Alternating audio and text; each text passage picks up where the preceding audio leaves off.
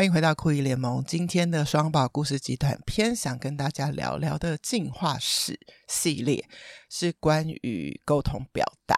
沟通表达这件事真的很有趣。为什么我又 recall 这个思考？是来自于双宝现在已经七岁又九个月左右了。那我的生命中呢，又出现了另外一个新的宝宝。这个宝宝呢，十月中出生的，距离我录音的今天，我今天是十二月三十一，也才两个多月，然后就开始想说，哇，双宝在这么小的时候，他们在干嘛呀？那我是怎么带他们的呀？那拖着这个萌娃的屁股的时候，那个重量，我就是想，诶，当时小依依好像也是这个重量，就是那个那个回忆又会再来一遍，这是非常非常有趣，而且甚至我就想起来啊，我当时因为抱双宝，然后。不得方法，我还得了妈妈手去看晚睡到关节炎，然后中医还帮我瞧，然后帮我敷药，帮我包扎什么之类的。我就去体会到一件事，就是很多跟双宝家不同的状况的是，大部分的家的小孩是陆续出生的嘛，所以妈咪们都会在新的宝宝在出生的时候就再经历一次之前经历过的，然后如果再生第三胎又再经历一次。我可以现在可以。更加的体会这种感觉，因为在双宝的状态，我很难体会，他们俩就是一起的。好，所以一起出生，一起去玩，有同样的年纪，所以在他们在同样的阶段，所以家里可以赋予他们的一些计划，其实都可以一模一样。但是现在，如果你去体会，哦，如果我们家有七岁的宝宝跟一岁的宝宝，现在光要讲我们要出国玩这件事要怎么安排？会不会有一点不同呢？如果我们要准备餐食，是不是会不同呢？哇，我相信会有很大的不同。所以我现在非常的 respect 收听酷姨联盟，只是在听我们节目的你们。如果是小孩是隔个几年再一次的这些妈咪们，非常勇敢。可能你们觉得在第二次、第三次之后是会更熟能生巧，但是我我想到的事情是哇。你们会不害怕、不担心那个又不能睡过夜，然后宝宝又诈尸，然后又还不能沟通，哭了不知道干嘛的那个时期又再来一次。那但是这个时期似乎是最考验爸妈，但也可能是未来爸妈会最想念的时候，就是非常非常的冲击自己的生活，但是又极度的萌、极度的可爱。我就在思考说，我们在照顾不同年龄层的小孩的时候。爸妈的心情，以及我在想，爸妈怎么接受 baby 的讯号？那昨天因为到了汐止去看小苹果，好，小苹果就是要叫我舅妈的一个新的萌娃。那你看他的讯号就是哭，那爸爸就很熟悉的检查他的布布，就是果然就是尿湿了。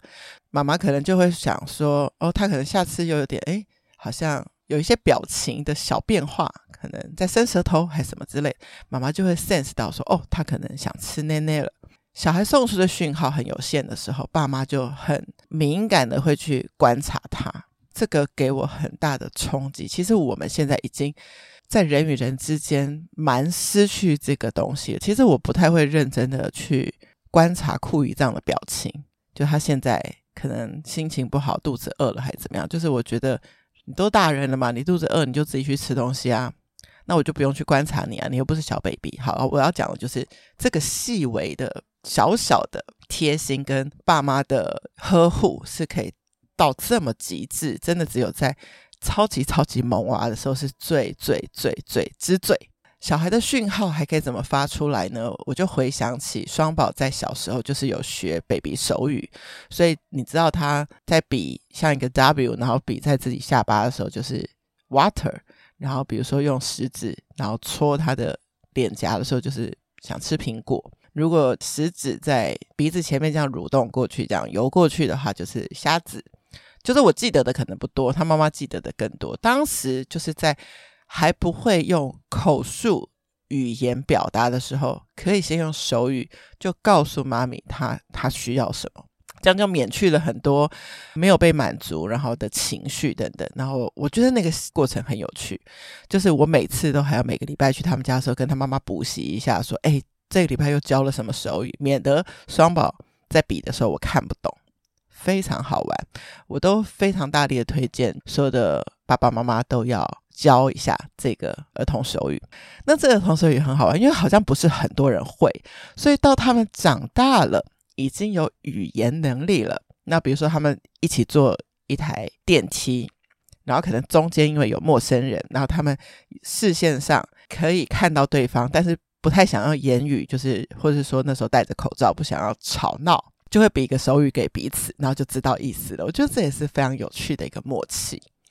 好，所以关于小孩发出来的讯号，那现在我所体会的双宝，当然在幼儿园阶段就有一次会讲话之后的大爆发。那到了小学阶段，当然是更多的爆发。那更多的爆发在什么呢？在看懂字的这个部分，因为可能过去一段时间他们都还不太会看字，所以。你跟他们沟通，就是用他们的定位手表，只能用语音留言给他们。可是最近我写什么句子，他们都是看得懂的。就是我都会想说，会不会有掺杂一些字是他们不认得的？可是我们在碰面的时候，他们就真的在念给我听啊，他们是真的会的。所以会在这个表达上，你就会觉得哦，又可以更抓住他们的想法了。那甚至因为哥哥很多很有趣的创意，所以。你跟他讲一些事情的时候，他的回应就会很可爱。就像前两天，他们到我们家吃沙爹，结束之后，一丢就给他们冰棒，然后爸爸就看到他吃的第一根冰棒，诶，怎么手上又有第二根冰棒？然后我就跟他说：“哎呀，他就抽到再来一根啊。”那当然没有这件事嘛。但是爸爸说：“真的吗？”他就很巧妙的回应说：“有啊，这个抽到再来一根，在我脑海里啊。”就他可以很快的跟大人沟通表达。他的想法，我觉得这个可能就是很多的刺激，很多的学习机会堆叠而来的。那当然也有会太快的问题，所以有时候我我跟他们在对话，他们如果玩得太疯，可能回我一些话，我觉得诶，快要接近。不太礼貌的时候，我就会制止说：“不要玩得太疯，我们等一下还要干嘛干嘛，还要去哪里哪里，等一下先注意什么什么。然后进场的时候是什么什么状况，把他们再拉到就是现在应该有的状态。”今天聊的是关于，因为家族有一个萌娃小苹果出生了，然后我再去回想起跟双宝整个沟通的这个进化史，也想给大家参考，特别要向。家中有年龄距离差距很大的家庭的爸妈致敬。然后今天我也想要特别推荐儿童手语，那我会把 Baby Signing Time 的相关连接或是 YouTube 影片也放在这一集的资讯栏，那欢迎大家参考，也可以分享给现在身边有还不会说话，但是需要用手语跟爸妈沟通的家庭。双宝故事集短篇，我们下次见。